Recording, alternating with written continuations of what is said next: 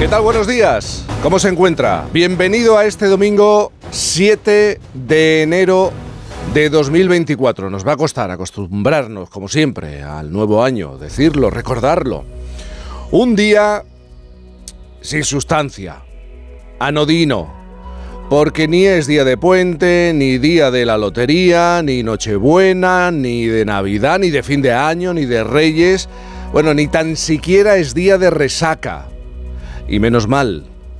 Sí, se acaba la Navidad. Por fin se acaba el tiempo de Navidad, las vacaciones de Navidad. Por fin se acaba todo. ¿eh? A ver si le ponemos remedio en las próximas cuatro horas de programa. Si hoy sale a la calle se va a encontrar con más frío y precipitaciones localmente persistentes en el Cantábrico Oriental. Atención, nevadas en Pirineos, norte del sistema ibérico, Navarra y País Vasco.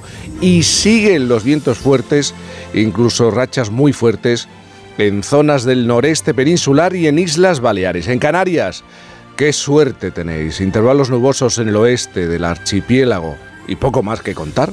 A esta hora de la mañana, en Benitagla, situado, situada esta población en la Sierra de los Filambres, en Almería, y uno de los pueblos más pequeños de Andalucía con 53 habitantes, el termómetro marca 3 grados.